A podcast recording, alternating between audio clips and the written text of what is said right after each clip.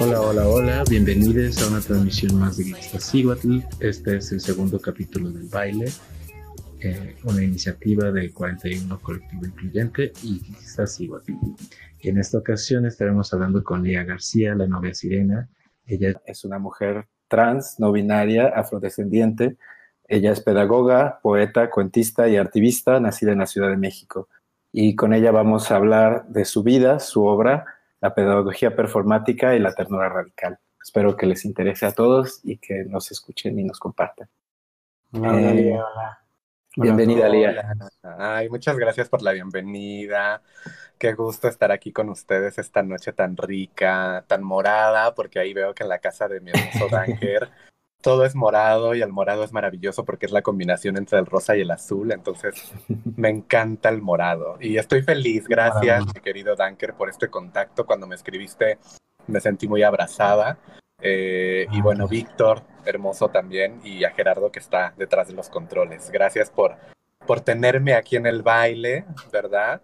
Eh, porque qué bonito que en estos tiempos de odio, que en estos contextos de muerte, eh, viviendo en uno de los países más peligrosos para nosotros las mujeres trans, pues eh, nos inviten a un espacio que remembra un baile tan importante como el baile de los 41, que nos invita a mover la carne, que nos invita a mover ideas, a gestar nuevos sentires y sobre todo a afectarnos, ¿verdad? Porque pues yo quiero decirle a toda la gente que se está sumando a vernos y a la que se va a sumar después, porque esto va a quedar como archivo y el archivo es muy importante, que este es el momento político de la voz, porque así como el virus horrible que nos está cambiando la vida cruzó todas las fronteras, pues también la voz puede cruzar todas las fronteras, porque es la voz, esto que ustedes escuchan, lo que esta noche me permite estar en casa de ustedes, lo que permite que ustedes estén en mi casa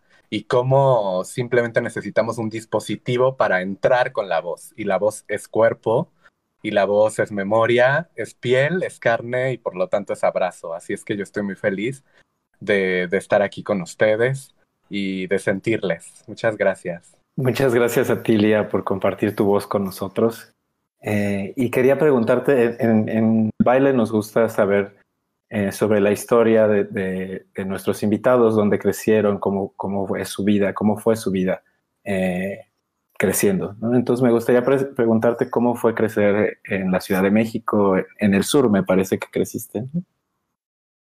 Sí, pues mira, antes de, compartirles un poquito sobre, sobre mi vida aunado a esto que tú me preguntas, quiero pues sí compartirles que cuando las mujeres trans hablamos, siempre, siempre tenemos que situar desde dónde estamos hablando.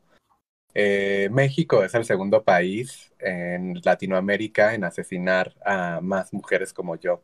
Y esto está documentado por organizaciones que a partir de conteos locales y que vienen de organización civil, pues hacen eh, estadísticas anuales de cuáles son los países más violentos para nosotras las mujeres trans.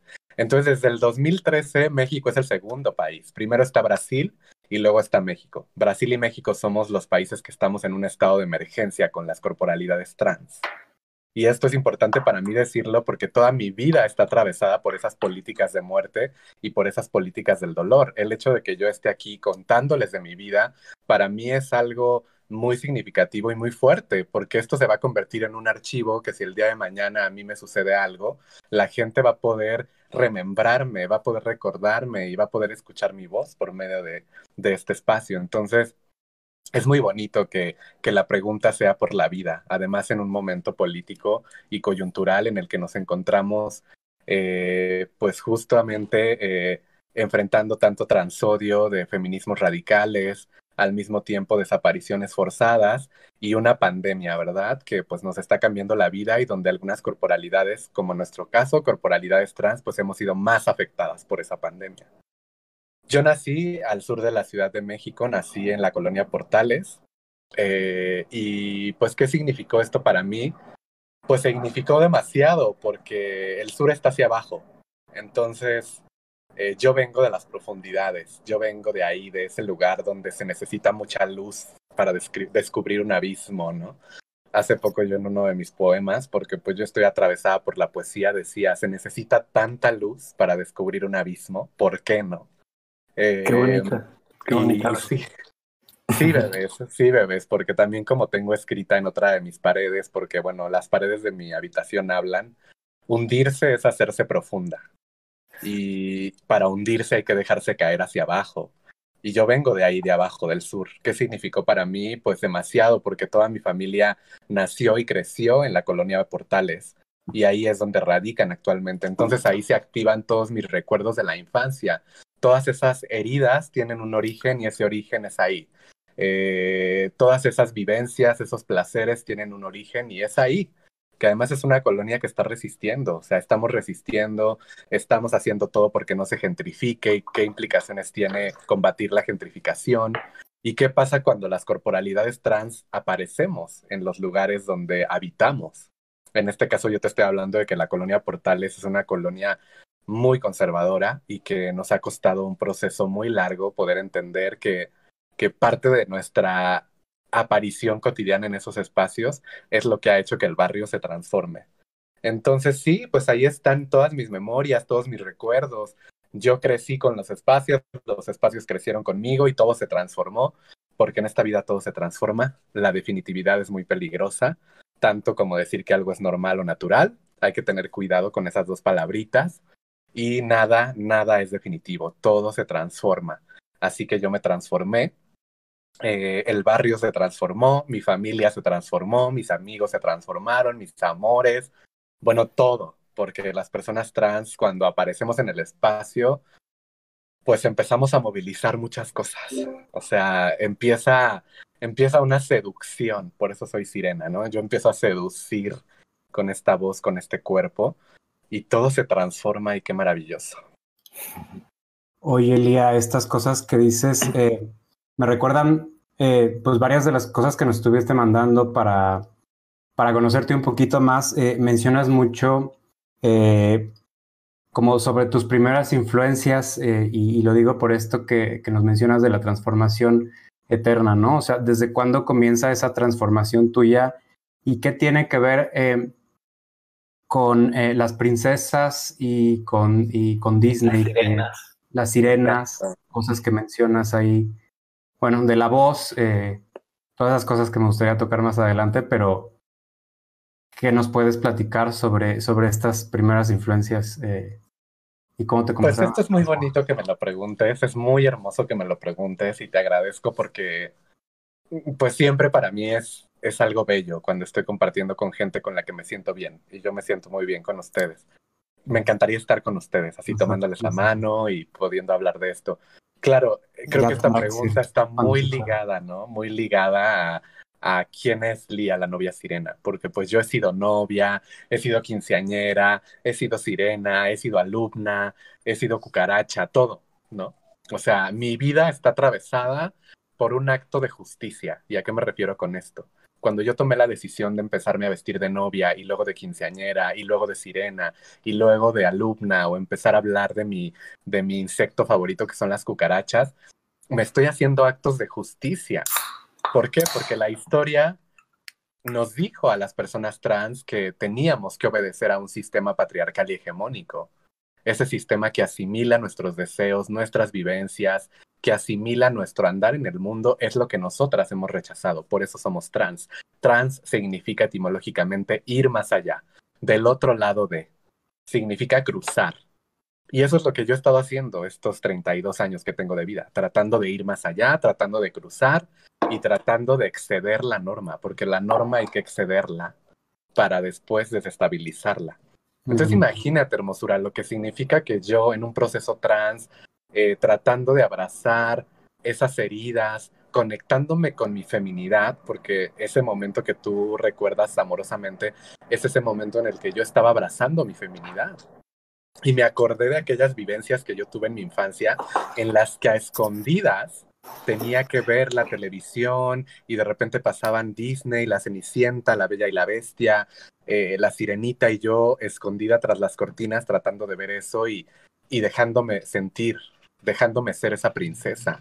Y tuvo que pasar mucho tiempo, casi 18 años, para que yo pudiera abrazar eso. O sea, abrazar eso que tanto oculté y que tanto me dolió de querer ser las princesas.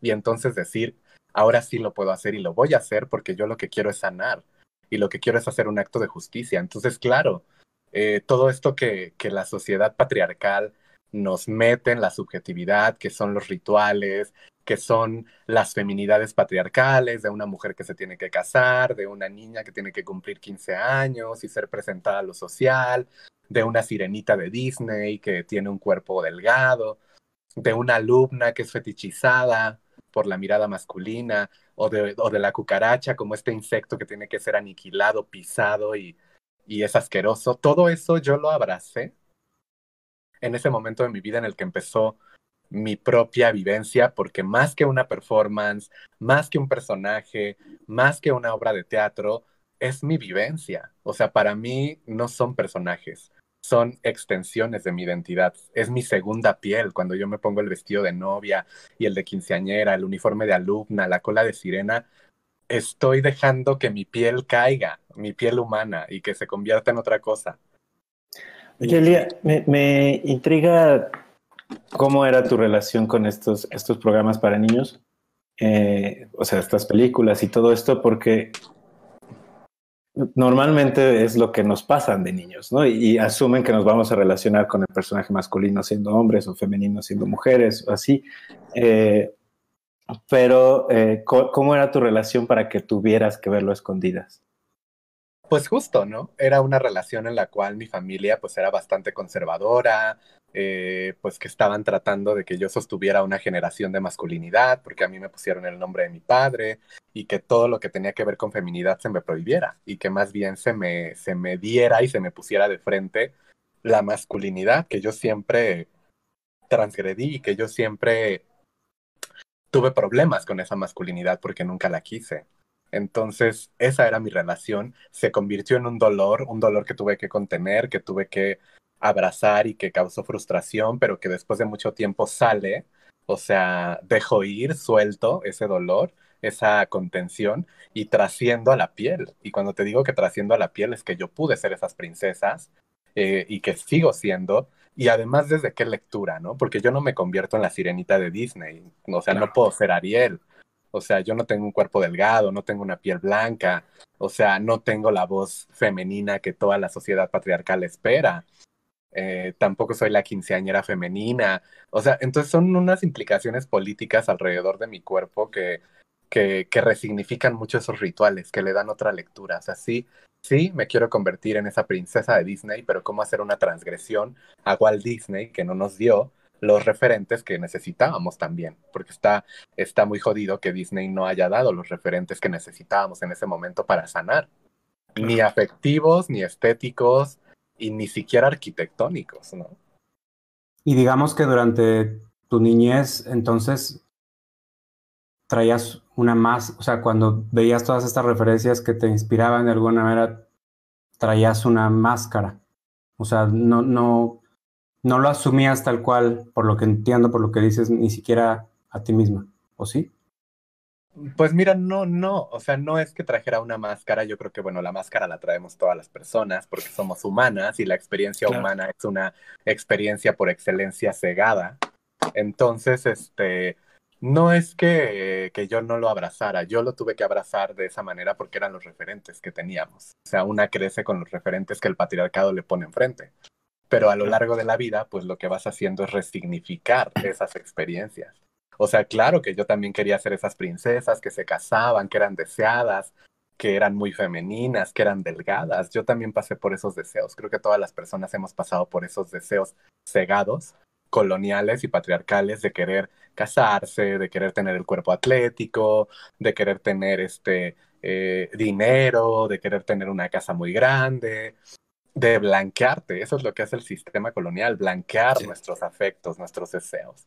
Pero con el tiempo y con las caídas, porque una tiene que caerse, eh, pues vas resignificando todo eso y te vas dando cuenta qué peligroso y qué letal puede ser universalizar las experiencias, universalizar los referentes y universalizar también los afectos. comentabas en alguno de tus textos sobre cómo al entrar a la secundaria eh, fuiste entendiendo cómo, supongo que por tu acercamiento a la pedagogía desde familia, eh, entendiendo cómo estaba la secundaria hecha para, más que nada, para asimilar a la gente al sistema patriarcal, ¿no? Entonces, eh, nos quisieras platicar cómo fue ese cambio. ¿Empezó ahí a ver yo un paso más de la transformación o...? Pues yo creo que sí, porque creo que la, la, la juventud, que es mal llamada adolescencia, pues es un momento de la vida en el que los cambios empiezan a ser más visibles, son más rápidos y se descontrolan. No sé también si ustedes recuerdan su adolescencia. Seguramente ustedes tuvieron cambios que ustedes no querían y no podían controlar. Cuando, por ejemplo, nos empezaba a cambiar la voz y se hacía más gruesa, una no parecía que no lo podía detener. Parece que tú no puedes decidir qué tono de voz tener o cuando empezaste a, darte cuenta que, te, que, tu cuerpo, como digo en otro cuento maravilloso que yo tengo, dedicado a, la maravillosa y extraordinaria Julia Pastrana, que es una, un referente histórico de las personas trans, eh, cuando te dabas cuenta que en tu cuerpo algo crecía, ¿no? El vello púbico que te empezaba a salir y, no sabías ni qué onda. A mí me Entonces, todos esos cambios es, es, como un desborde de cambios la adolescencia, un desborde. El cuerpo empieza a hablar, las hormonas empiezan a hacer su fiesta dentro de tu cuerpo, ¿no? Y tú a veces eh, empiezas como justamente a notar esos cambios, pero sin, sin darte cuenta que tienes la posibilidad de decidir cuáles sí y cuáles no. Entonces es una experiencia muy dolorosa la juventud, sobre todo cuando dentro de ti habita un deseo por no asimilarte a ese sistema patriarcal y heterosexual, porque imagínate, cuando a mí me empezó a cambiar la voz, fue un conflicto muy fuerte, porque yo dije, ¿qué? O sea, ¿cómo? O sea, yo tenía como tan introyectado por, por los profesores y por mi propia familia lo natural, que entonces me empieza a cambiar la voz a una voz más grave y yo digo, ya no puedo hacer nada, o sea, este es mi destino, tener esta voz grave. Eh, y yo no quería dentro de mí tener esa voz, pero nadie me dio las herramientas para saber, bueno, si trabajas la voz en este momento en el que está empezando a cambiar, tú puedes sostener que no te cambie algo tan grave. Pero pues no, yo no tenía al alcance esas herramientas. Entonces, este, para mí por eso es tan importante este proyecto que se llama La Alumna, en el cual yo por dos años eh, fui a hacer un trabajo cercano con los adolescentes de infiltración, porque no creas que yo iba a las secundarias y, y, pedía una cita con el director y le decía, oiga, ¿puedo hacer un performance? O sea, no, porque el director me va a cerrar la puerta. Más bien es un trabajo de infiltración que se dio gracias a muchas amigas mías amadas que tomaron el riesgo de invitarme, ya trabajando ahí. Y gracias a ellas yo pude estar con los jóvenes de manera cercana. Eh, abrazar sus transformaciones, abrazar la mía también y, poder transgredir este sistema que nos dice que la vida es y se tiene que entender desde la idea del progreso, de que naces, creces, te reproduces y mueres. Y yo volvía a ser adolescente. Para mí lo que significa ponerme ese uniforme nuevamente es un acto de justicia, porque yo siempre quise ir con ese uniforme y nunca pude. Y el hecho de ahora ponérmelo y ni siquiera ponérmelo para ir a una marcha, ¿no? Porque luego también en las marchas LGBT vemos estos arquetipos, ¿no? La novia, la, quinceañera, el uniforme de secundaria, la sirena, pero para mí era como, no, tengo que ir a las escuelas, tengo que ir a las cárceles, tengo que ir a los, a los, a los barrios donde yo crecí y entablar un acto trans, transformador, con mi cuerpo y desde mi cuerpo y mis afectos para la banda que está ahí, que ni siquiera tiene idea de quiénes somos las personas trans, y no por culpa de ellas y de ellos, por culpa del sistema, Ajá, que no provee a la gente.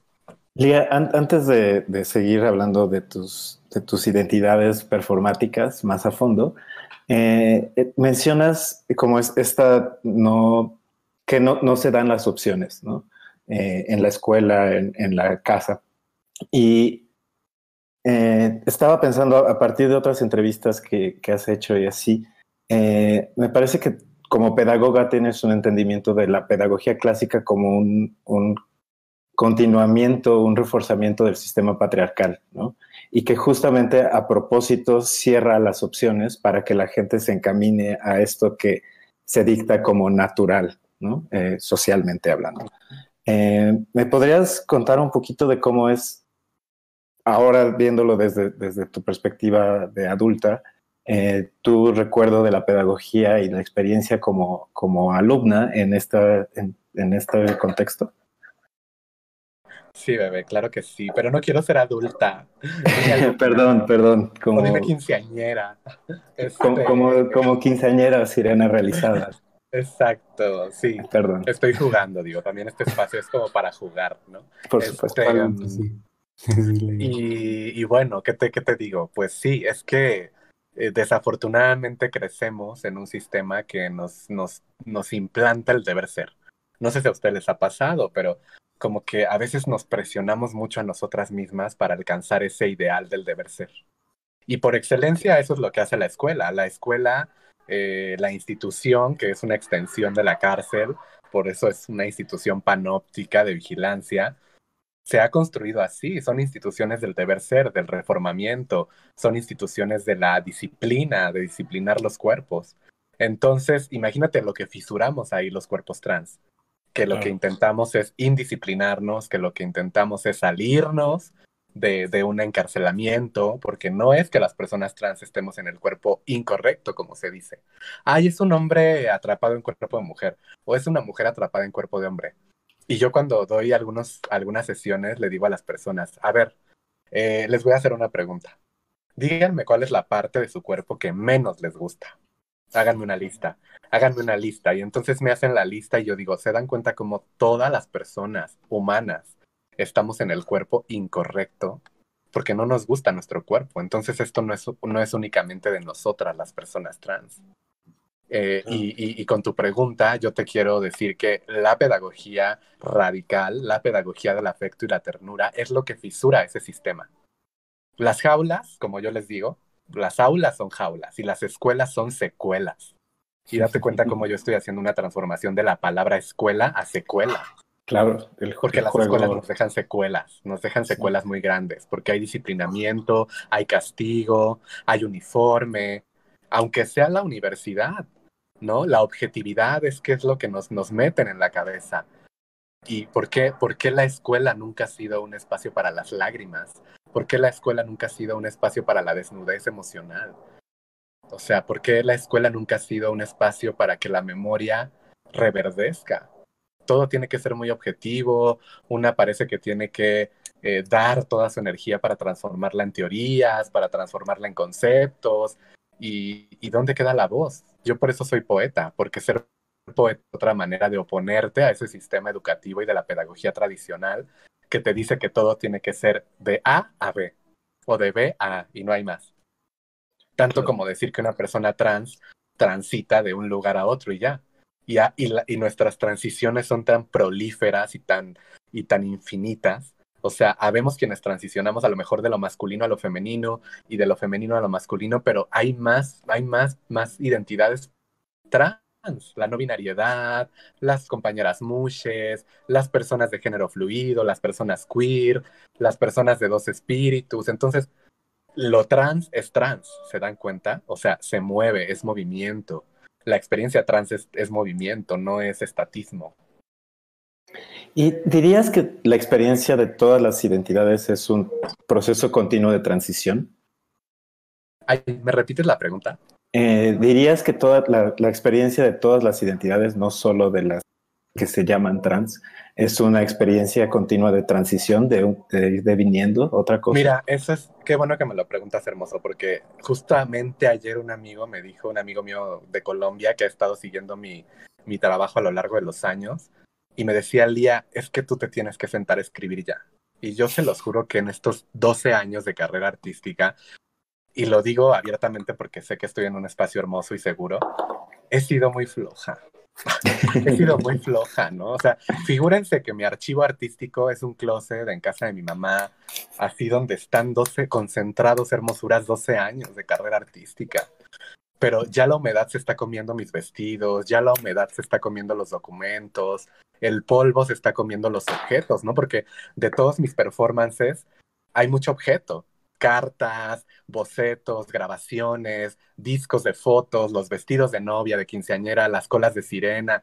Entonces, a mí este amigo me decía, güey, ¿cuándo vas a catalogar tu archivo? ¿Cuándo, ¿Cuándo vas a sistematizar? No puedes esperar a que llegue un curador y lo haga.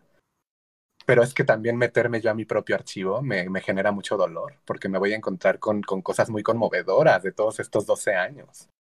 Y, claro. y lo mismo pasa con la escritura, porque este amigo mío, César Abella, a quien yo le mando un beso, me decía, y tienes que escribir tus conceptos, Lía porque no podemos hablar de ternura radical sin hablar de ti. Ese es un concepto tuyo. Eso es muy tuyo. No podemos hablar, ahora sí, para responderte a ti, de transición colectiva de género, porque ese es un concepto hermosa eh, que yo empecé a, proponer allá por los años de 2013.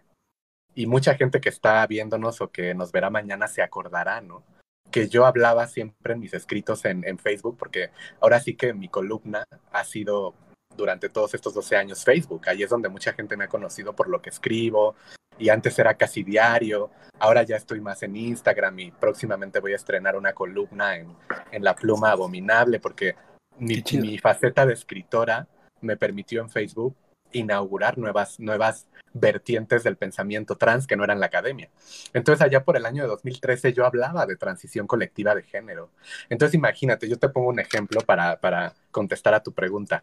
Yo hice un proyecto muy grande que seguramente ustedes leyeron que se llama Proyecto 10 bis, que es un proyecto en el cual yo eh, fui a algunos reclusorios varoniles de la Ciudad de México y hacía una intervención afectiva sobre la masculinidad.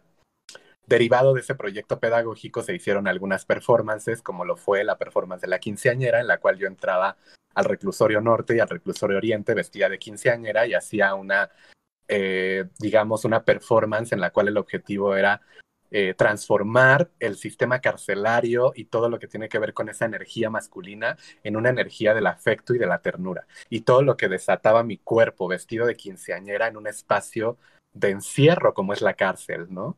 O sea, una imagen de la afuera de la fiesta llevada al adentro, ¿no? Donde parece que no hay memoria, donde se disuelve la identidad de las personas que están resistiendo a la cárcel.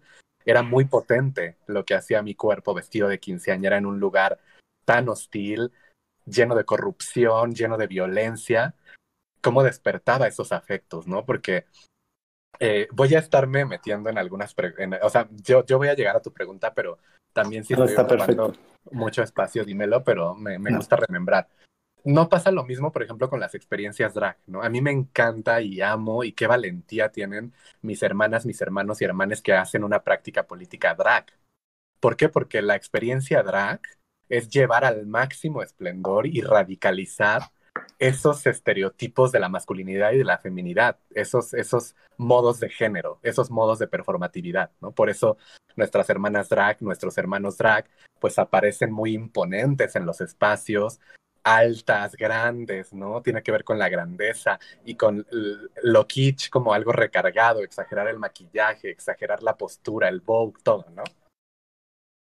Sin embargo, yo sigo pensando que una corporalidad drag tiene un objetivo claro que es transgredir al espacio público y qué bueno que lo haga, yo lo celebro.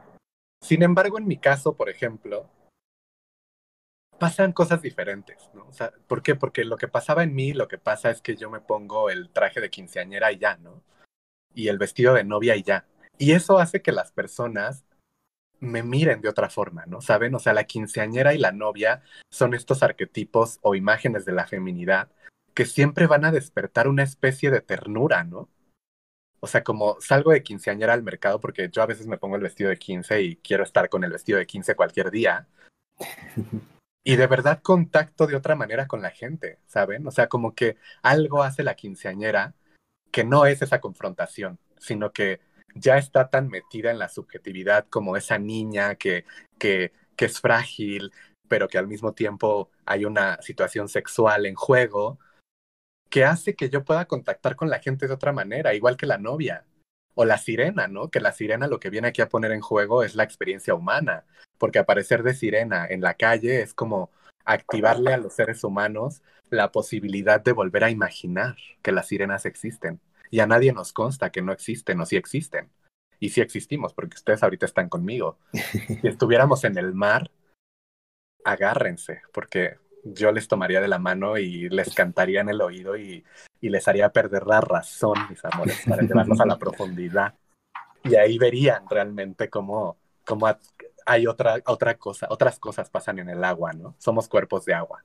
Entonces, este, en aquellos años, o sea, es la performance de, por ejemplo, te voy a poner ese, esa, o sea, cierren, traten de cerrar sus ojos, si no los quieren cerrar, no los cierren, imaginen, me voy a transportar al año de 2014, Lía García, la novia sirena, vestida de quinceañera, muy nerviosa porque está entrando al reclusorio oriente de la Ciudad de México con ese vestido rosa de quinceañera, pasando por todos los filtros donde están los custodios. ¿Y por qué te vas a vestir de quinceañera? No puedes entrar aquí, esta es una institución de máxima seguridad, ¿quién te dio permiso? Y yo diciéndole a los custodios, aquí está mi oficio, yo hice todo un trámite para poder entrar a este lugar vestida de quinceañera. Entro y entonces todo empieza a cambiar ahí, ¿no? Hay mucha alegría, mucho llanto. Te pareces a mi hermana, yo me acuerdo de mi hija, eh, qué hermoso, ¿dónde es la fiesta? Yo quiero hacer tu chambelán, por favor. Chiflidos, gritos de todo tipo, pero ahí estaba la quinceañera en ese lugar.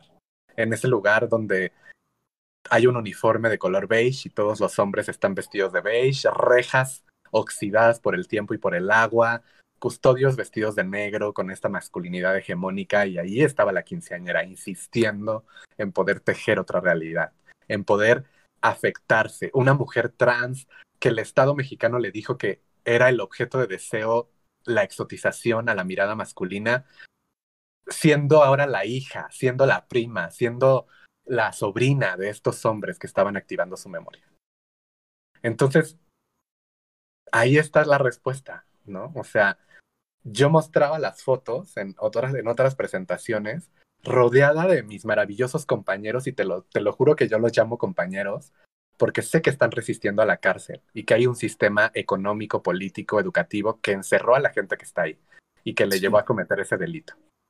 Pero bueno, entonces estoy en una foto, imaginen esa foto, luego se las puedo pasar, vestida de quinceañera, rodeada de alrededor de 50 hombres que están felices, que están con una sonrisa, no parece la cárcel, cuando muestro la foto hay mucha gente que me dice, ¿dónde estás? ¿Dónde fue esa fiesta? Y yo estoy en un reclusorio, ¿cómo? ¿Qué? Y que bueno, mi objetivo era que la cárcel se disolviera con una performance del amor y de la ternura trans. Entonces yo digo, esta es una transición colectiva de género y la gente no lo entiende, ¿no? Porque me dicen, pero ¿cómo si la única persona trans que está ahí eres tú en esa foto? Y yo digo, pues no, porque todo lo que tuvo que pasar antes, todo el proceso pedagógico, que fueron sesiones previas de ir con los chicos a la cárcel, para que pudiéramos llegar a este momento afectivo, es una transición de ellos. ¿Cómo están sus cuerpos en esta foto? Están abrazándome, yo los estoy abrazando.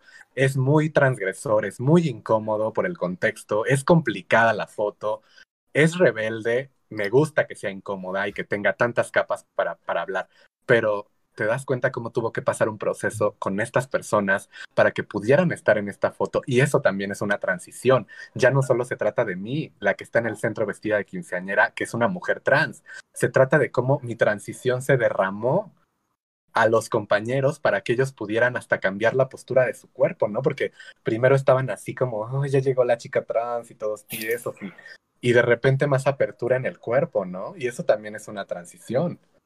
No hay que homogeneizar las luchas, por supuesto que yo soy más vulnerable, por supuesto que mi lucha es histórica, pero yo creo que es importante que las personas que no habitan una experiencia trans vean sus propias transformaciones en nosotras y que pueden ser muy posibilitantes, como este ejemplo que yo les estoy poniendo, porque yo jamás imaginé que iba a poder estar rodeada de tantos hombres que tienen historias de masculinidad hegemónica densas y brutales, ahí, ¿no? O sea, ahí en ese lugar donde se gesta esa masculinidad y donde también pasan otras cosas, porque claro que ahí están también chicas trans y que pasan otras cosas con ellas y ellas sostienen mucho de lo femenino adentro, pero mi objetivo particular para esa acción y ese taller que yo hice era la masculinidad hegemónica, ¿no?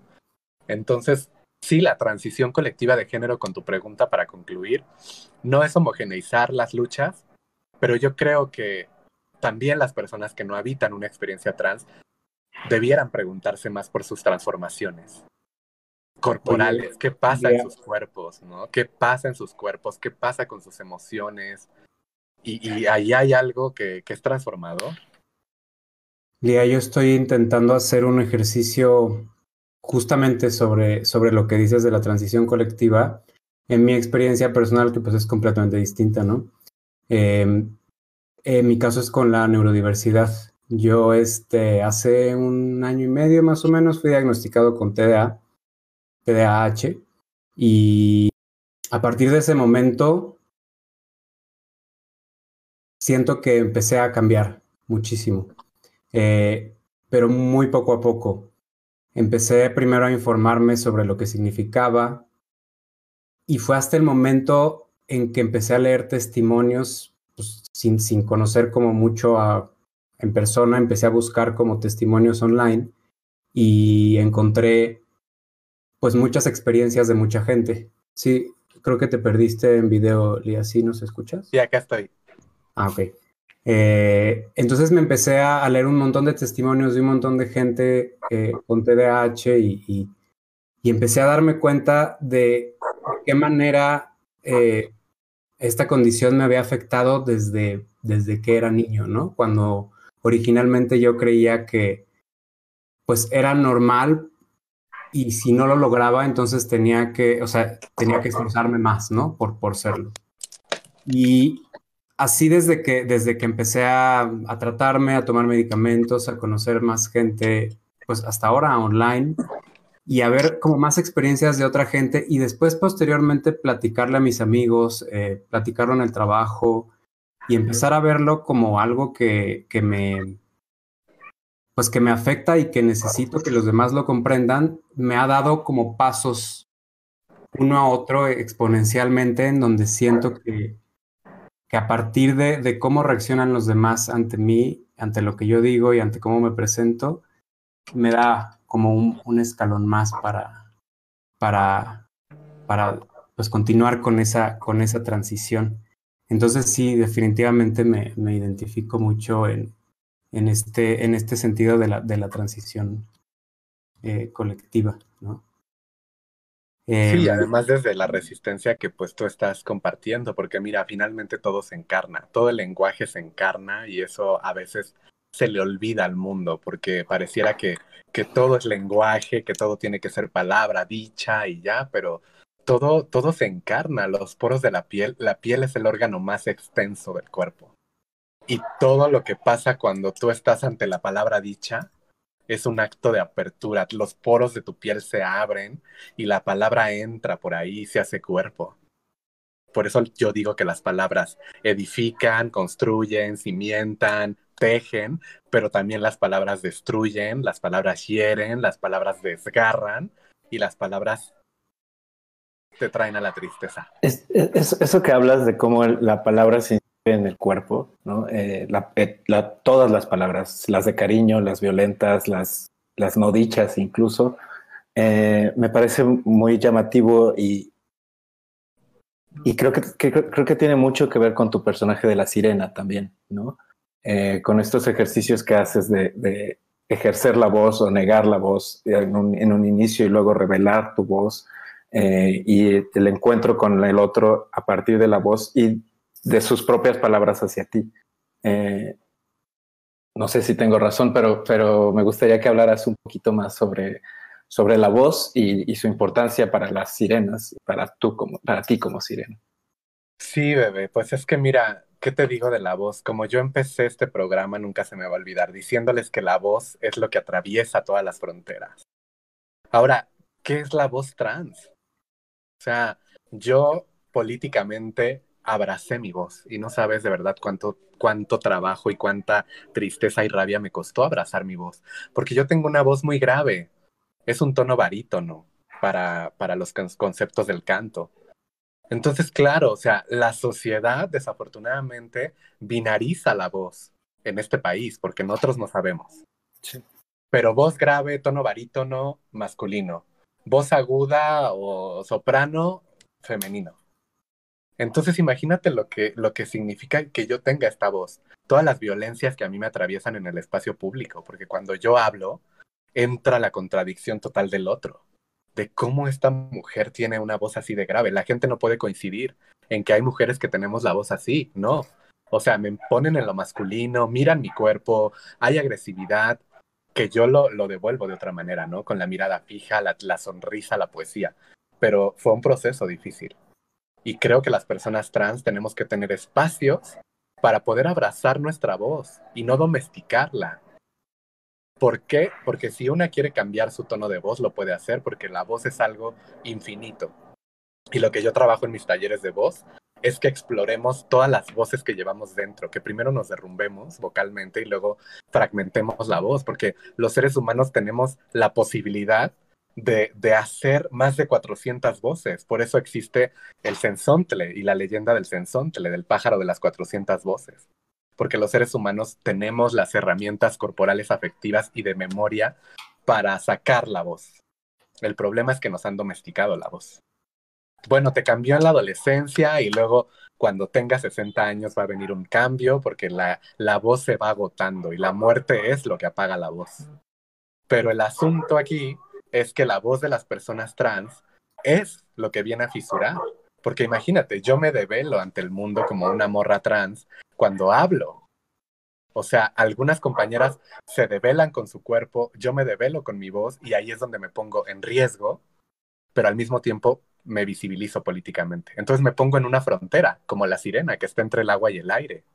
Ahora, pensemos también en las sirenas, ya no en Walt Disney. Vete más atrás, a las historias occidentales que nos llegaron aquí eh, de, Ulises y las sirenas. O sea, Ulises amarrado al mástil, con los oídos sin tapar y toda la tripulación con los oídos tapados de cera para no sucumbir al canto prohibido de las sirenas. Entonces, Qué, qué, fuerte imagen de Ulises amarrado a un mástil, diciéndole a la tripulación, amárrenme porque no quiero sucumbir, porque sabía que el canto de las sirenas lo iban a llevar a, a perder toda la razón al fondo del mar. Y qué acto de valentía es escuchar a las personas trans. ¿Quién puede escucharnos a las personas trans? ¿Y qué implica escucharnos? ¿Qué tienes que dejar atrás?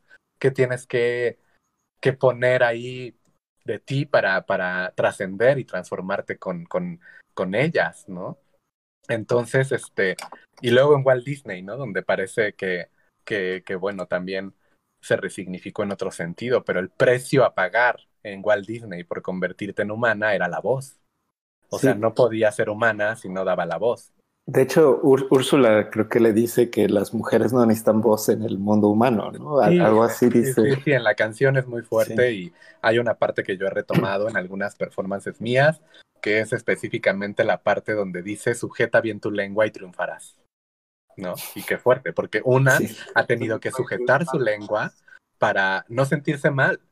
O sea, si yo me subo al metro en la mañana y está lleno de mujeres y me quise ir en la parte de adelante porque soy mujer, me sujeto la lengua y no hablo. Porque sé que si hablo me van a mirar, me van a sacar, van a decir que qué hace hay un hombre. O sea, también sujetarse la lengua a veces es, es como para sobrevivir en este país. Hay que hay que pensar también que, que una tiene sus procesos para sacar la voz, pero algunas mujeres trans no, no, no, no pueden y no quieren y legítima su decisión porque es tan fuerte la violencia que de, sujetarte la lengua, te vuelvo a repetir, es un riesgo. Sí. Oye, Elía, y hablando de, de, de, la sirena y hablamos de la novia y de la quinceañera, hasta donde veo, identifico como cuatro personajes eh, que tienes, eh, nos quisieras platicar de ellos, de la novia, hasta donde entendimos fue la novia, la sirena, la cucaracha y la quinceañera, ¿no? Nos has platicado ya de performances con la quinceañera. Ahorita mencionaste también a, la, alumna, a la estudiante. La alumna, la alumna, sí. Eh, ¿Nos quieres platicar de tus personajes, de cómo nacen y, qué haces con ellos? O sea, me, me, imagino que los mantienes y haces diferentes tipos de performances con cada uno. Sí, exacto, sí. Pues nada, ¿no? Nacieron, como les decía yo, del deseo de habitar la carne y de hacerme justicia, ¿no? De, de que yo pues, siempre me quise vestir de blanco, de novia, siempre quise tener 15 años, siempre quise ir a la secundaria con el traje de alumna, ponerme una cola de sirena y aparecer como sirena y decirle al mundo que las cucarachas me encantan. Eh, entonces, pues sí, son actos de justicia, son actos de justicia. Por supuesto que, que todo, todo lo que yo eh, portado en la piel, como les decía, porque para mí no son personajes, son extensiones de mi identidad y son segunda piel, ha sido este, eh, desde algo muy patriarcal y arquetípico, ¿no? Porque pues la novia es un arquetipo, la quinceañera es un arquetipo, la sirena es arquetípica, la alumna también, y pues hasta la cucaracha, ¿no? Porque la cucaracha es, esta, es este insecto que detona el asco, ¿no? Que donde aparece una cucaracha hay suciedad. Que, que es ¿Nos quieres contar algún, algo sobre algún performance de la cucaracha? Me, sí, claro. Bueno, es algo maravilloso. De hecho, este, miren, voy a apagar tantito mi cámara, pero voy a seguir hablando. Este, este, este es un proyecto bien hermoso que se llama Inhóspita Seducción. ¿Y cómo nace este proyecto de Inhóspita Seducción? Nace a partir de que yo empiezo a escribir, porque yo soy escritora, eh, específicamente soy poeta y escribo cuentos para niños y para niñas. Em, y, este, y bueno, este proyecto nace a partir de que yo escribo este libro, que se llama, igual que el proyecto, Inhóspita Seducción, que es un libro que está... Eh, dividido en dos. La primera parte es una serie de cuentos dedicados a, infancias, porque claro, una, una, mi trabajo también con las infancias es importante y es potente, ¿no? Eh, y la otra parte son cuentos eróticos, eh, todo dedicado a la cucaracha, digamos, fueron como, fue como ese proceso en el cual yo abracé ese momento, ¿no? Porque yo viví siempre rodeada de cucarachas, siempre mi mamá hacía todo por matarlas, y siempre mi mamá pues hacía todo por fumigar la casa y las cucarachas regresaban siempre. Entonces yo aprendí a quererlas, aprendí a amarlas. Y, me encanta su astucia y me encanta también lo que le detonan al ser humano y cómo yo me puedo cuestionar también mi propia humanidad, ¿no? Porque lo humano cansa, lo humano hay que cuestionarlo y cuáles son los límites de lo humano, ¿no? Entonces, ¿por qué la cucaracha, que no sabe que es cucaracha, porque la cucaracha no sabe que es cucaracha, es algo tan resistente, tan... han sobrevivido a todas las eras geológicas, las matas y regresan, viven en, plaga, son la última frontera del afecto, ¿no? Porque creo que, que quién puede amar lo extraño. Esto es, digamos, la pregunta con la que inicia este proyecto de Inhóspita Seducción. ¿Quién puede amar lo extraño? ¿Quién puede eh, abrazar su propio monstruo? ¿no? Porque Tal vez la cucaracha es un espejo de nuestros propios temores que no sabemos manejar los seres humanos, de cómo el monstruo te seduce y al mismo tiempo te saca tus sombras más profundas. Entonces, yo, yo escribí este libro y luego lo extendí a una propuesta de performance y luego pasó algo maravilloso, ¿verdad? Porque mi pareja me regaló estas hermosas criaturas que son cucarachas de Madagascar. Aquí hay una de mis hijas amadas que está presente el día de hoy.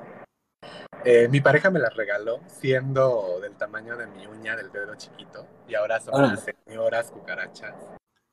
Enorme. Eh, y fue maravilloso este regalo, porque cuando él me las regaló, venían en un bote que decía alimento para reptiles, alimento para mamíferos. Y yo no puedo creer que estas cucarachitas hermosas hayan terminado en mis manos y que yo, yo pueda amarlas y que yo las haya criado y que yo haya dejado atrás todos mis miedos y toda la idea de que esto es asqueroso porque no son asquerosas. Eh, hay que saber cuidarlas para que no sean asquerosas y, y, darles ese amor, verlas crecer y que nadie las pise y que nadie las transgreda, tanto como a nosotras la historia nos ha lastimado y nos ha herido. ¿No? Oye, ¿cuántas, ¿cuántas cucarachas son ahorita? Ah, y tengo 15. ¿Se, ¿Se reproducen muy rápido o, Sí, de hecho, recientemente han parido. Entonces tengo que hacer una reubicación porque, bueno, yo reubico a los insectos, nunca los piso, la verdad. Jamás he pisado a un insecto desde que empecé a, a, enamorarme de, los insectos. Eh, solo los reubico. Entonces tengo que hacer una reubicación de cucarachitas. Y pues eso, ¿no? O sea, es un proyecto hermoso. Un proyecto vivo, además, porque aquí no es que yo me ponga un vestido ni nada, están vivas, ¿no? O sea, aquí están y, y, yo puedo ser espejo también. Y a la gente le parece raro, ¿no? Así de qué asco, como que le gustan las cucarachas, está loca. Pero también me gusta, ¿no? Que, que, la gente se dé cuenta que más bien se está hablando a sí misma. En, esa, en ese qué asco es como, bueno, trabájate tú tu asco, ¿no? No tiene que ver conmigo, tiene que ver contigo. Sí, sí, eh, del otro. Exacto. Lía, entonces harías un, un paralelo entre cómo ve la sociedad a las cucarachas y cómo ve a las personas trans y a, las minorías en general. Sí, sí, definitivamente. Ese, ese es el origen del proyecto, pero también ver cuánta resistencia tenemos las personas trans, más que cómo nos ve la sociedad, también cómo podemos ver nosotras a la humanidad. Ahorita yo, por ejemplo, voy a hacer un performance como en unas dos semanas con mi pareja. Eh, nosotros, como les decía, somos narradores orales, entonces nos dieron un premio para hacer una presentación en un espacio cultural para contar cuentos para infancias y entonces nos mandamos a hacer unos trajes de cucaracha maravillosos y vamos a hacer esas cucarachas que confrontan a lo humano con la palabra ahora, ¿no? ¿Qué tenemos que decir las cucarachas de lo humano más que los humanos de las cucarachas? Imagínate. ¿Dónde va a ser este performance? Eh, Esto va a ser en Locatl, que es un espacio cultural dedicado a la poesía en el barrio de Santa María de la Ribera, donde hemos vivido muchos años, pero bueno, ahora nos hemos tenido que ir. Eh, y, y, pues nada, muy felices, ¿no? Muy felices de, de, de, poder seguir con este proyecto. Y pues también siempre a mí me preguntan eso, como de, pero ¿cómo transitó Lía de novia ahora cucaracha, ¿no? De sirena ahora cucaracha. Y, ¿Y por qué? O sea, es como un cambio muy, muy fuerte que la gente nota en mi trabajo, ese salto, ¿no? Como de la novia, la, la, la quinceañera, la sirena, la alumna y ahora la cucaracha, pero la cucaracha también desde una perspectiva de la ternura radical. O sea, a mí me parece que para mí es tierno, o sea, es, es, la ternura, ¿no? O sea, sí lo monstruoso, porque ya, ya se ha trabajado mucho lo monstruoso desde lo queer, desde lo trans, ¿no? Pero también el afecto de la monstruosidad, de cómo amar lo extraño, ¿no? De cómo amar esa última frontera del afecto y desde dónde. Y creo que por ahí va este proyecto. Bueno, no sé ustedes cómo lo entienden y qué les evoca, pero pues para mí es eso, ¿no? Eh, Lía, me gustaría que nos contaras un poco más de la ternura radical, eh, este concepto tan tuyo y que es el centro de, toda tu obra, creo. Eh, ¿Nos podrías contar en qué consiste y, cómo entenderla, en qué se diferencia de la ternura general, social? Pues es que mira, la ternura radical es una acción política de transformación muy indefinible, ¿no? O sea, es tan indefinible pero para podernos aproximar a cómo entiendo yo la ternura radical, hay que aproximarnos a, qué es lo que se encarna en la piel y que te permite fragilizarte, vulnerarte, ¿no? Porque la ternura está relacionada con lo pequeño, con lo frágil, con lo vulnerable. O sea, la ternura es ese momento en el que tú regresas, por ejemplo, a tu infancia y puedes conectarte con esos momentos en los que sentías alegría, en los que reías, en los que llorabas y no sabías si era por tristeza o era por otra cosa. Es como recuperar esa, esa ternura del abrazo, esa ternura de, del beso, de la caricia, de, de la escucha, cuando, cuando te miraban a los ojos y te escuchaban algo que te estaba doliendo, ¿no? Son experiencias donde la vulnerabilidad y lo frágil, la fragilidad humana, entra en juego, ¿no? Donde yo, yo me, me puedo vulnerar. Ahí suenan ahí unos taconcitos, creo. Sí, pasó mi, mi corriendo.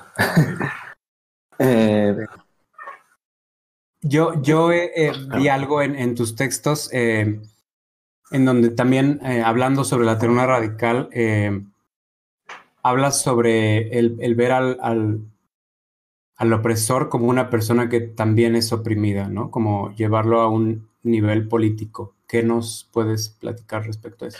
Pues eso, ¿no? Como entender que somos presas de un sistema patriarcal, capitalista, neoliberal, colonial, que pues nos ha puesto justamente de manera muy letal en ese deber ser, ¿no? En tú tienes que ser así para entonces ser políticamente correcta o ser activista o ser feminista. Y romper con eso ha sido lo que a mí la pedagogía me ha permitido, ¿no? Romper con esos supuestos e ir más allá la ternura como una posibilidad de escuchar radicalmente, como dice mi ama de Cano, mi pareja, a las otras personas, ¿no? O sea, escucharnos, disentir, incomodarnos, eh, escucharnos desde la sombra y, y saber que, que, que, ese disentir, saber que ese malestar nos puede hacer transformarnos y fortalecernos y, desarticular la historia que lo que quiere es el conflicto, ¿no? El conflicto inmediato de cualquier disentir, de no estar de acuerdo, y más entre nosotras las personas disidentes. O sea, yo, yo puedo estar en desacuerdo contigo y en conflicto, pero te quiero cuidar también ante ese desacuerdo y ese conflicto porque te amo. Y eso es un acto de ternura, ¿no? O sea, no es lo mismo, como dice mi querida Kiki Analco, eh, cómo le hago a cómo le hacemos. No es lo mismo me está doliendo a nos está doliendo.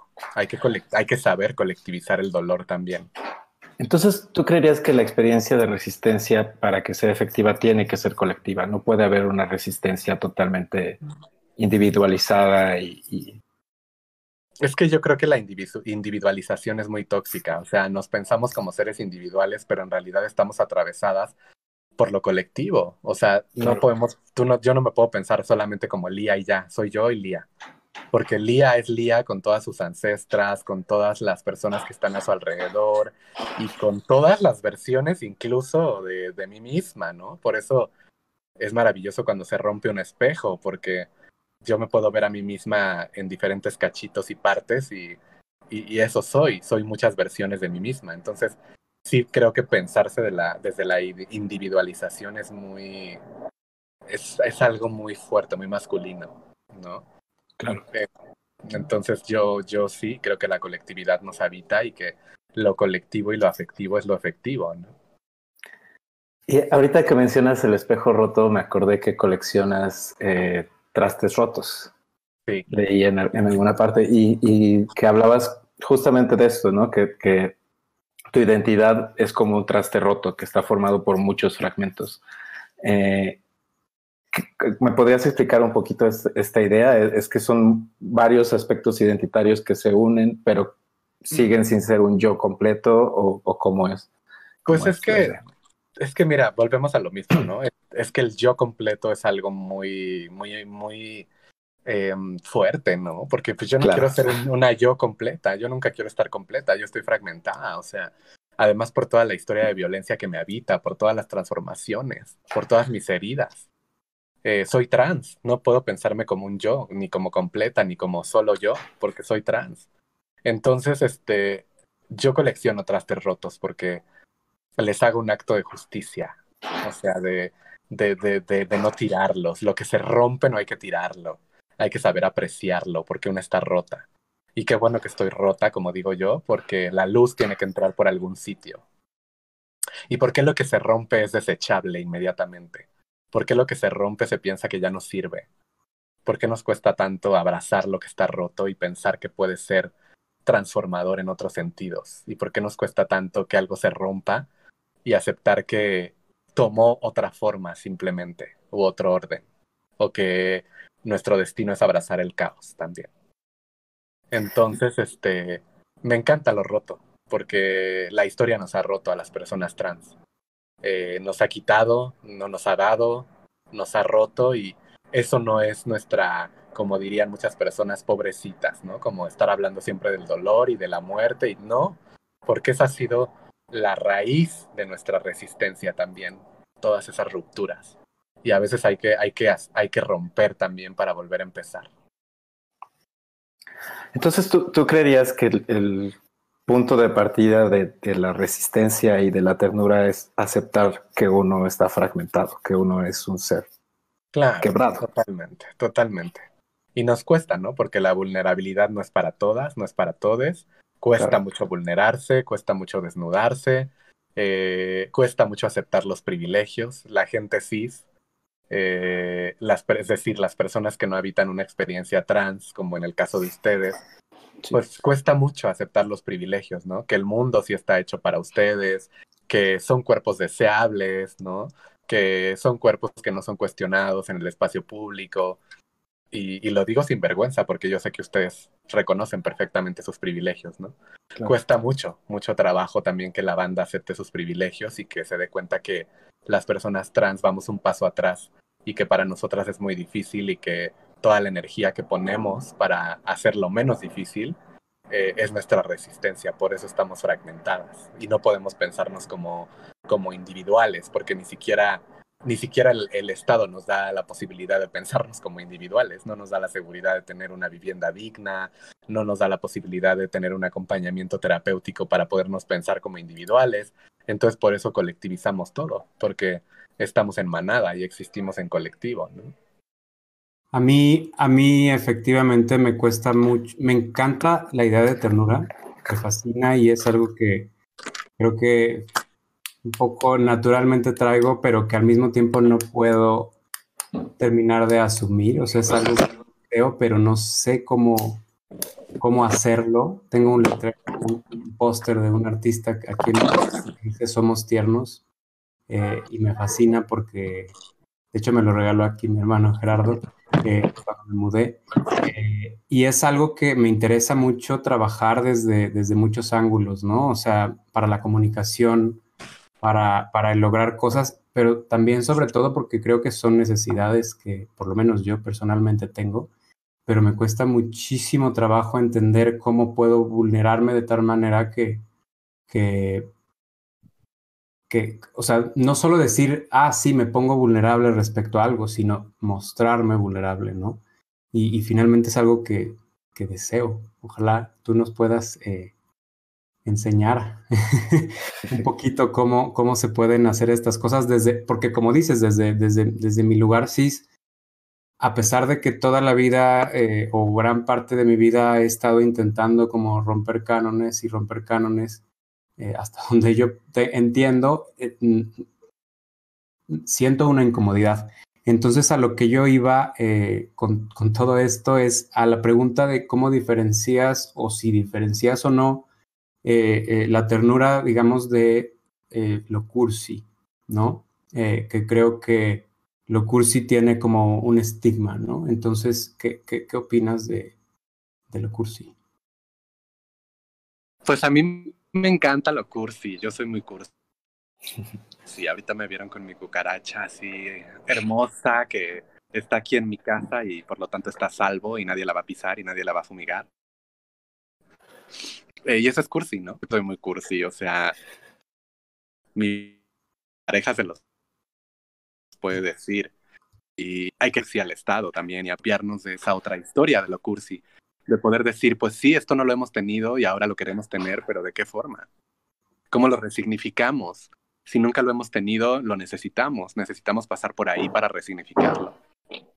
Entonces lo cursi como, como una, un abrazo, ¿no? Como una posibilidad de transformar, como una posibilidad de afectarnos y de darnos cuenta que la ternura, que lo cursi, que el cariño no, no es algo inocente o tibio. En la lucha política no podemos pensar que la ternura sea algo tibio, porque es igual de revolucionario que la rabia. De hecho, es una tonalidad de la rabia. ¿No? O sea, la violencia hay que transgredirla también con afecto y con ternura, y eso no nos hace tibias. Hay que, eh, hay que quitarle lo cursi al Estado y resignificarlo, y eso no nos hace tibias ni nos hace eh, como incómodas, no tiene por qué. Somos intensas y las intensas resistimos y no somos exageradas. Quien piense que las mujeres trans somos exageradas o intensas, lo está viendo desde su privilegio. Ajá, y quien piense que la ternura y que el amor es algo tibio, pues también lo está viendo desde un privilegio. Porque hay que entender los modos que cada quien tiene de resistir y de transgredir este sistema. Y además hay esta como este imperativo de, la colonia y el capitalismo y, así de, ser seres totalmente fríos, ¿no? O sea, el, el, ideal de la masculinidad hegemónica es básicamente un hombre que no siente nada por nadie y que es totalmente independiente y, la sociedad nos impone esto a todos, en realidad, a, todos, eh, desde, desde chiquitos, ¿no? Eh, entonces, ¿cómo, cómo cómo utilizar esta ternura para resistir esa, esa, ese, esa orden colonial y, patriarcal. ¿Cómo ser más tiernos en nuestro día a día también? Pues yo creo que justamente abriéndose, abriéndose a la posibilidad de verse fragmentadas, de verse en todas las facetas posibles y sobre todo de, de dejarse sentir, de abrir la piel. y, convocar el tacto, eh, convocar el abrazo y convocar el todo, posibilidades transformadoras y sanadoras. Yo creo que así. Y regresando a la infancia, por supuesto, ¿no? Ok. Eh, entonces, eh, la rememoración es muy importante también para poder acceder a la ternura.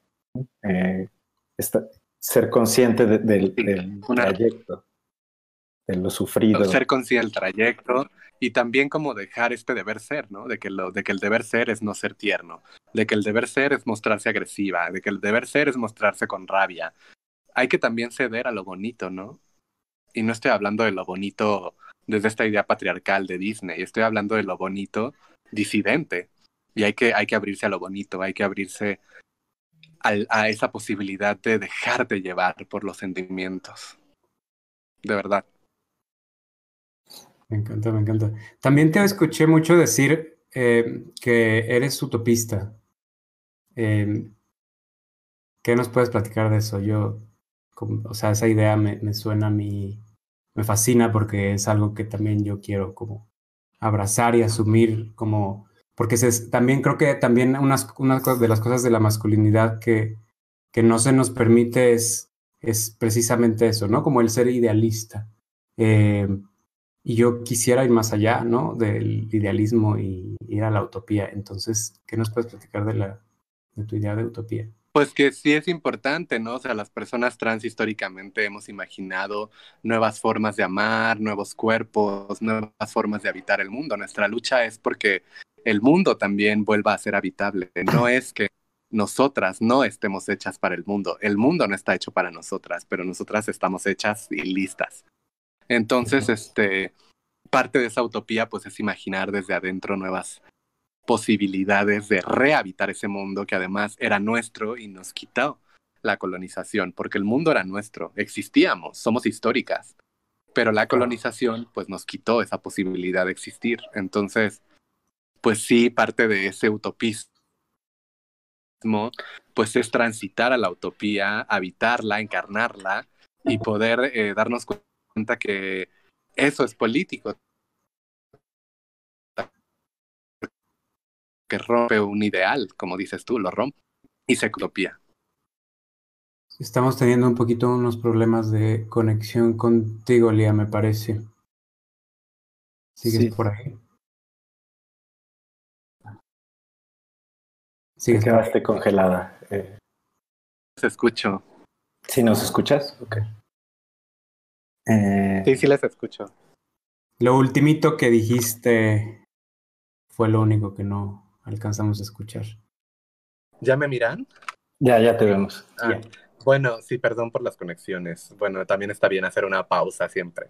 Este, pues yo creo que sí, ¿no? Que lo que, o sea, que habitar esa, esa, esa utopía es justamente fragmentar el sistema y fragmentar ese ideal, porque nos permite habitar y recuperar sobre todo la imaginación. Recuperar la imaginación es una acción política porque ni siquiera podemos imaginar. Pareciera que eso tiene que ver solo con la, la, infancia y como que cuando uno imagina cosas piensa que nunca se van a hacer realidad y, y como que se siente mal porque está imaginando nuevas posibilidades.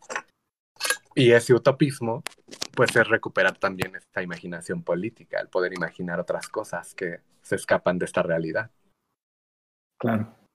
Eh, y quiero, me gustaría hablar de, la pedagogía en tu obra, ¿no? Eh, o sea, tú, tienes, escribes cuentos para niñas, ¿no? Eh, y poesía, y tus, tus performances tienen un, sesgo pedagógico, ¿no? y tú estudiaste pedagogía, entonces me gustaría que me contaras en qué consiste esta idea de pedagogía que tienes, cómo, cómo se relaciona con todas las identidades que te conforman? Pues porque mira, yo antes de formarme como artista me formé como pedagoga. De hecho, mis inicios son como educadora, no como pedagoga. Entonces, eh, digo, no como artista. Entonces, este, es importante para mí porque la educación transforma, la educación es un medio, la educación es un puente de comunicación. Entonces, por eso es tan importante entrecruzar siempre el arte con la pedagogía y el activismo también, ¿no? Porque todo lo que hacemos las personas trans, como te decía, es histórico. Desde las personas que están frente a la lucha eh, con los congresos, que están en la lucha en la Suprema Corte de Justicia, hasta las que estamos haciendo eh, esta disidencia en escuelas, en cárceles. O sea, todo lo que hacemos es histórico y se interconecta. El activismo hay que entenderlo como un activismo simultáneo que ocurre así, mientras algunas activan desde su trinchera eh, referente a a, hacer cabildeo con el Estado o a gestionar marchas, otras estamos en escuelas, otras compañeras están poniendo el cuerpo, ejerciendo el trabajo sexual, las familias de la disidencia están en sus casas tratando de abrazar a sus hijos trans, entonces todo es simultáneo e histórico. Y en mi caso, pues la pedagogía es lo que ha cruzado todo, porque me interesa que la educación no solamente eh, nos incluya, aunque a mí no me gusta esa palabra, pero bueno, ya estoy hablando desde lo que la institución también quiere, no solamente estemos presentes en la planta docente, por ejemplo, o que no solamente estemos frente a un grupo, también es, es por, por una educación que, que transgreda esas maneras de entender nuestras realidades y que nos haga justicia. O sea, por eso la educación para mí es tan importante y fundamental, pero una educación trans. Y, y, en el, hace poco oía a una activista francesa que decía que era importante concebir el activismo como una obra totalmente creativa, que estaba, o sea, que no había que jerarquizar entre arte y activismo y vida privada y demás, sino que todo estaba atravesado por, por una creatividad continua que era la, de construir un nuevo mundo. Eh, ¿Tú estarías de acuerdo con esta idea?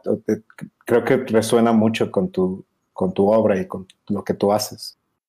Sí, pues claro, ¿no? Porque pues yo vengo de estas pedagogías radicales, yo vengo de esta tradición y de, de este campo de la pedagogía afectiva que, que, fisura el sistema, que está enraizada también en, en procesos de educación para la paz, en procesos de educación que, que se instalan en, en, territorios posguerra, que han, que han sobrevivido a diferentes guerras, y bueno, nuestro país es un país posguerra, porque está eh, combatiendo una, lucha, una, lucha tremenda por la desaparición forzada, por los transfeminicidios y feminicidios, porque pasan muchas cosas fuera de acá, ¿no? De, este mundo que, creemos que es vivible y que, habitamos.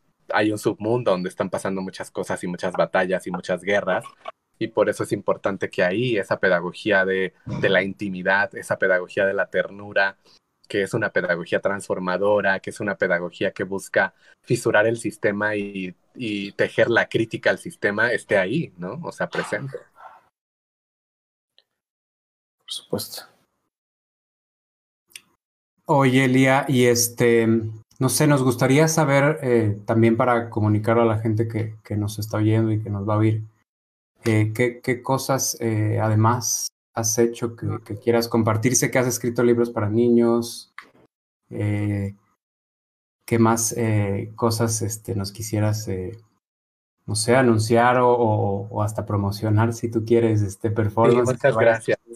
Bueno, pues yo les hablaría un poco del proyecto que tengo con Canu Roldán, con mi pareja, que se llama Archiva Transmariquita. Es una archiva de literatura infantil y juvenil que está atravesada por distintos ejes. Uno de los ejes es la disidencia, otro de los ejes es la muerte, otro es el abuso infantil y juvenil, eh, la masculinidad y las infancias antirracistas. Entonces, pues sí es importante hablarles de este proyecto porque es un proyecto que está atravesado por acciones de mediación lectora, de fomento a la lectura, de narración oral. Entonces hemos ido a diferentes espacios educativos, aún en la pandemia, de manera virtual, a contar nuestros cuentos y los cuentos que tenemos en la archiva. Y es un trabajo fuerte porque, pues ahora sí que somos eh, como pareja, pues que las, las, primeras personas que tenemos este archivo de literatura infantil y juvenil dirigido a, a, a, estas infancias que están resistiendo tantas cosas. Y creo que es importante porque la literatura infantil y juvenil no solamente es para niños y para niñas, aún las personas que ya no son niñas y jóvenes se pueden reencontrar en esos libros. O sea, son un portal maravilloso para poder deconstruir tantas heridas que llevamos cargando de la colonia y a mí me encanta trabajar con cuentos infantiles, procesos pedagógicos. Entonces búsquenme, próximamente voy a dar un taller sobre, sobre feminismo radical transexcluyente desde la literatura infantil y juvenil. Voy a retomar algunos títulos infantiles para aproximarme a una reflexión sobre por qué el feminismo nos excluye a las mujeres trans. Eh, vamos a tener este performance en Locatl que, que se llama Barrio Transmariquita, que es como la archiva, donde vamos a contar cuentos para los niños del barrio. Eh, y pues nada, sigan también ahí en mis redes. Eh, Instagram es cucaracha-de barrio, así estoy. Y Facebook estoy como Lía García. Y yo ahí voy subiendo todo lo que hago, ¿no? Recientemente Eh, voy a tener una columna en La Pluma Abominable y me van a poder encontrar en la página de laplumabominable.com con mi, mi, columna que se va a llamar ¿Por qué insistimos? Eh, así es como, como se va a llamar mi columna porque es un texto que yo escribí en Facebook hace como tres semanas y se llamaba ¿Por qué insistimos? Y pues me ha encantado que a mi editora le encante la propuesta de que mi columna se llame ¿Por qué insistimos? Pues también les, les comparto, compren el libro de Tsunami 2, editado por Gabriela Jauregui. Yo escribí en Tsunami 2, soy la primera mujer trans que escribió en esta antología de escritoras mexicanas. Y pues nada, síganme en mis redes y pues sigamos tejiendo, ¿no? Pues, muchas gracias por, por acompañarnos, Lía. Antes de, de empezar a despedirnos, eh, tenemos dos preguntas que le hacemos a todos nuestros invitados. Digo, tú eres nuestro, nuestra segunda invitada, pero, Ay, sí. pero la idea es hacérselo a, a todos, todos. Eh, y la primera es, eh, ¿qué significa para ti el baile de los 41? Como, como imagen, como históricamente, para ti uh -huh. personalmente, ¿qué, ¿qué, te evoca? Pues me evoca... de alguna manera? Mira, yo hice un proyecto hace tres años que se llamó El baile de los 41 que era una serie fotográfica, solo son fotos que le tomé a algunas personas trans bailando en diferentes puntos de la ciudad. Entonces era bien bonito porque fue para una exposición que se llamaba Crítica de la Razón Migrante que curó mi amigo Francisco Godoy Vega. Y mi pieza se llamaba El baile de los 41 y era una serie de collage de fotos que yo le hice a personas trans en el espacio público de la Ciudad de México en distintos puntos bailando. Entonces a mí lo que me evoca es eso, recuperar la memoria, el goce, la alegría, la posibilidad de juntar nuestros cuerpos, la posibilidad de estar eh, en una conexión absoluta y continua entre las personas que reclamamos esa alegría.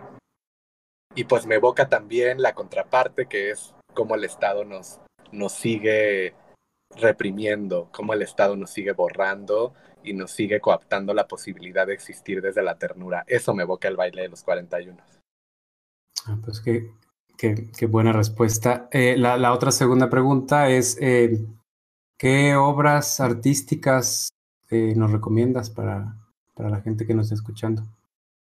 Eh, bueno, ¿qué obras, pero de artistas o Puede ser, eh, puede ser textos, pueden ser libros, pueden ser arte okay. gráfico, bueno, pues, cosa que para quisieras empezar, comunicar a los demás que inspire, que les para, inspire. para, empezar, pues les recomiendo las obras de Loana Berkins. Loana Berkins es una referente argentina trans maravillosa que desafortunadamente dejó este mundo terrenal hace tres años.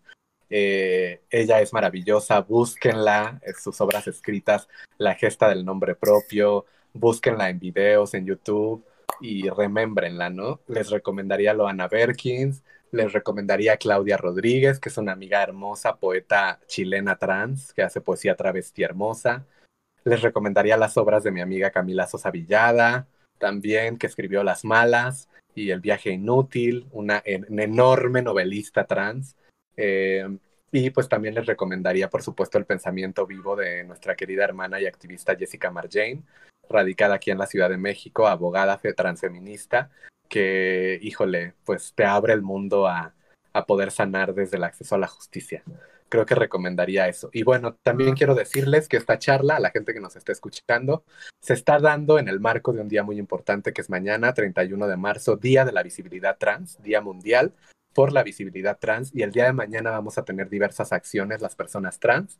Por mi parte voy a estar acompañando una acción callejera que se va a hacer en Puente Alvarado, que es una de las zonas emblemáticas de la comunidad trans, donde hay trabajo sexual de compañeras, donde ha habido desafortunadamente muertes.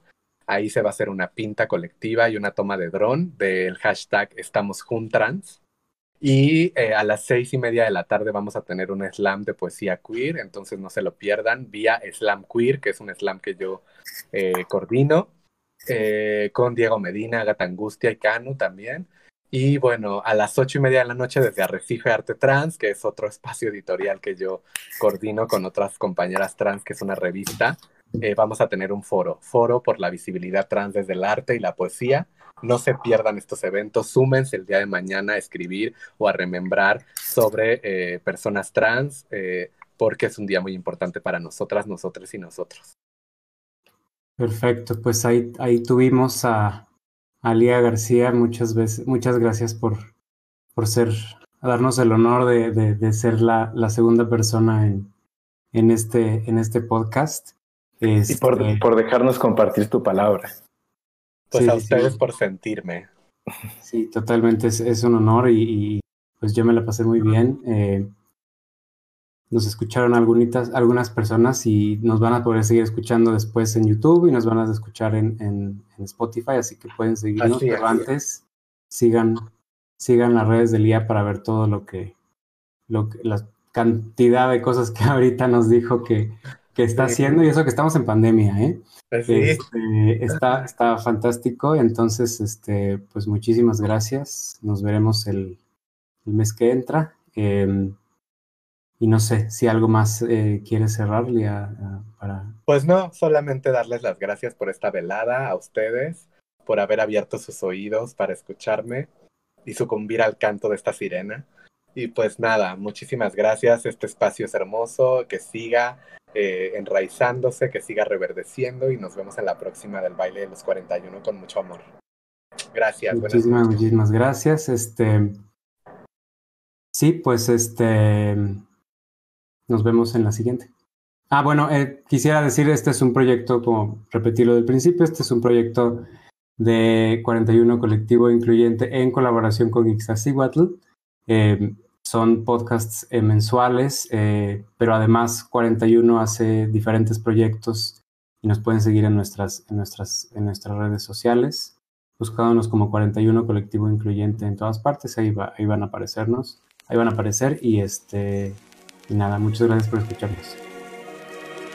Adiós. Gracias. Hasta pronto.